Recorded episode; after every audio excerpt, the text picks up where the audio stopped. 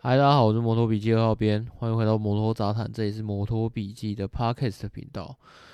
刚刚好，刚刚现在的时间是一月二十一号嘛？那刚刚我们先录完了这个周末的拉赛部分，然后等一下应该应该是等一下了，很 不确定啊。反正就是最晚最晚，反正明天就会后制完，然后就是最晚最晚礼拜天就会把它上传上去，就是。当做是一个主播，他终于回主主编哦，主编不是主播，主编终于回归这个 podcast 的一个这个一个比较重要的一个特辑吧。对，然后再来吼，其实啊，你有没有发现今天已经礼拜五了，对不对？可是为什么为什么我都还没有就是上传任何有关于这个 MotoGP 的相关的消息啊跟新闻？其实哦，该该该怎么说呢？我已经有点心虚了。其实，其实我想到这件事情的时候，其实我一直有想要录，可是哦，我想说哦，再等个一天好了，看会会不会有什么其他的一些相关的新闻。因为我现在就是手上觉得可以呈现给大家的哦，比较重要的这个新闻大概就有两则，一个是 Gresini 车队。MotoGP 车队的这个发表会，另外一个就是呃力豹式本田的发表会，对，大概就这两个而已。可是本田的章节我们已经讲太多了，你知道吗？所以会变成说，那、欸、这个这个我到底要怎么好好的把这个内容呈现呢？然后就一直等等等等，等到我等到我加上我手边有一些事情在忙嘛，诶、等到我回过神来，诶、想说来录一下好了，然后就发现已经礼拜五了，呵呵。好，这不是重点。好，那其实过去这一个礼拜比较重要的是，有两间车队发表了他们的呃今年的这个车队发表会。那呃，先讲 Gresini 好了，大家对他们可能比较不熟悉。呃，Gresini 车队呢，它其实一开始是跟 apria 在一起的。那呃，所以 Aprilia 在二零二二年之前，其实是一个卫星车队的身份哦。这个大家要稍微理清一下，阿布利亚车队呢，在二零二二年开始才是一个正常队的车份。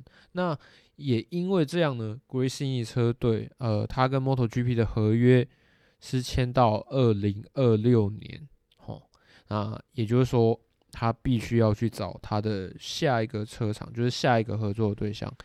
那他其实当然可以继续跟阿普利亚合作，只是就会变成说。阿普利亚有他有属于他们自己的一个正常队，然后也有一个属于呃，就是就是变成说，Gresini 就会是他们的卫星车队，应该要这样说才对。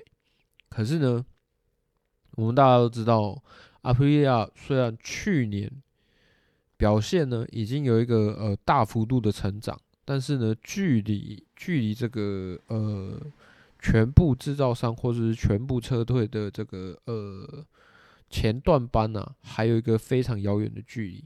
对阿普利来说，我我我个人认为啊，对阿普利来说，多一个卫星车队一定是很好的。可是对 Gresini 来说，他们可能会很想要，因为他们已经呃在投注在 MotoGP 投入了很多资源，非常非常非常多年了嘛，呃，也历经了很多就是成长的关键时刻。我在猜，我在想，如果我是 green city 车队的话，我会比较想要呃找其他车厂试看看，所以他们就找了杜卡迪。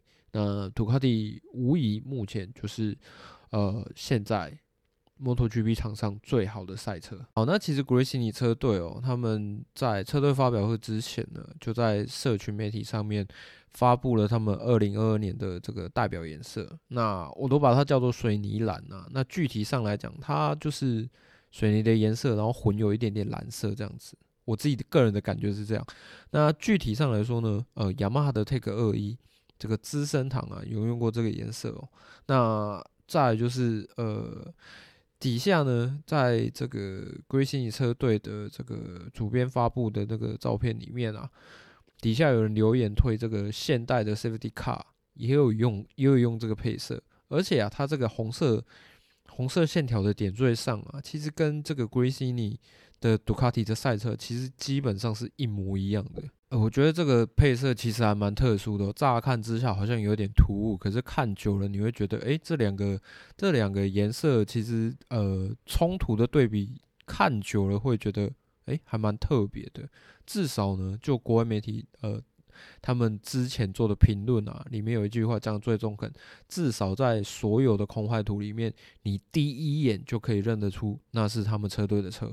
现在回顾一下这个 Fausto Gresini 哦，这个我们在其实我们在 YouTube 里面有讲过，这个 Gresini 车队的创办人、车队经理、前车队经理。那他呃去年年初因为这个感染的 COVID-19，然后过世了嘛，对不对？那他过往在车手时期呢，其实有拿下过世界冠军。那再就是他。创办这个自己的车队以来呢，从这个一二五 CC 啊，一直到这个 MotoGP 的级别啊。其实，在过程中呢，他也有孕育出像加藤大之郎啊、Tony Ellis 啊、Jorge Martin 啊这些的冠军车手。一月二十号的时候，主编不是有贴了一篇这个 Simoncelli 他三十五岁名单的一篇文章嘛？那他其实 Simoncelli 哦，他在 MotoGP 的时候，二零一零跟二零一一其实就是待在这个本田。Gresini 车队里面的 Fausto Gresini 哦，其实还蛮会看人的哦。再加上这个 Gresini 他们车队这个这个的特有的这个管理方式啊，可以把这个车手啊带到另外一个高度啊。那今年呢，今年的这个 Gresini 车队的车手阵容呢，有 Bastianini，那 Bastianini 就应该就不用再多说了，因为他去年呃骑着 GP19。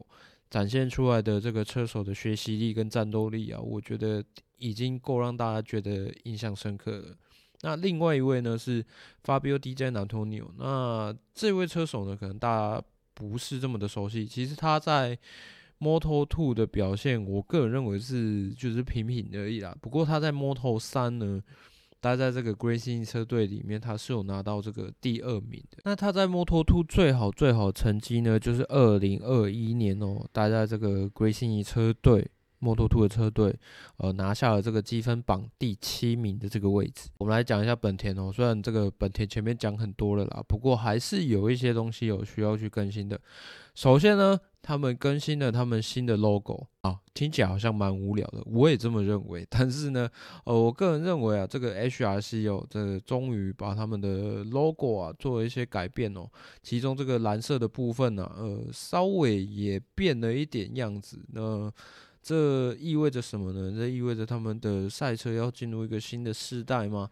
这个其实不得而知啦，这个就让我们拭目以待一下。再来哦，这个在车队发表会的前夕啊，力豹式的这个粉砖跟妈妈 case 他自己的个人的社群软体，都贴上了他开始骑乘这个越野车，就是也就是他开始骑车的这一系列的照片。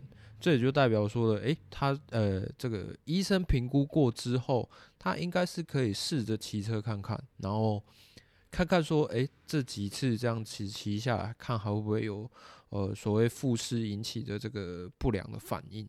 不骑则已啊，一骑哦，就是感觉好像骑上瘾了哦。他骑着这个街道版的 RC 二一三 VS，然后去葡萄牙，然后再就是呃，我们最新。看到的应该是他在亚拉冈骑这个 CBR 六百 WR，我没有看错的话，应该是 CBR 六百 WR。就 Motomatters 的这个文章里面呢、有问到说他为什么会选择呃用越野摩托车来做一个呃回归的一个呈现呢？他说，第一个是因为那是他受伤骑的车，那而且是一台很。呃，要求很高的这个赛车，所以对于一些跳跃啊，或者是呃越野赛场上你必须要做的一个动作啊，你需要一个呃非常非常大的一个视野。马马 case 接着能不能够进行雪邦测试哦，是对本田呃工程师跟他们技师团队还有其他车手所有的阵容都是非常非常重要的一件事情哦。那在这个沥青赛道上面进行测试啊。可以了解说他在高速行驶的时候，他的视力的状况到底是怎么样，以及呢，他在这么高强度的一个行驶状态下，到底要到什么时候他才会开始感到疲倦？这些都是非常非常重要的事情。其他文章的内容呢，对这个赛车的这个描述，我其实之前的 Podcast 的多多少少都有提到过。那我们就等到这个雪邦测试的前后啊，我们再回到本田来稍微看一下这个本田的状况好了。以上呢就是今天 Podcast 的内容，希望你会喜欢今天的内容。感谢大家，我是摩托笔记二号编，下次再见。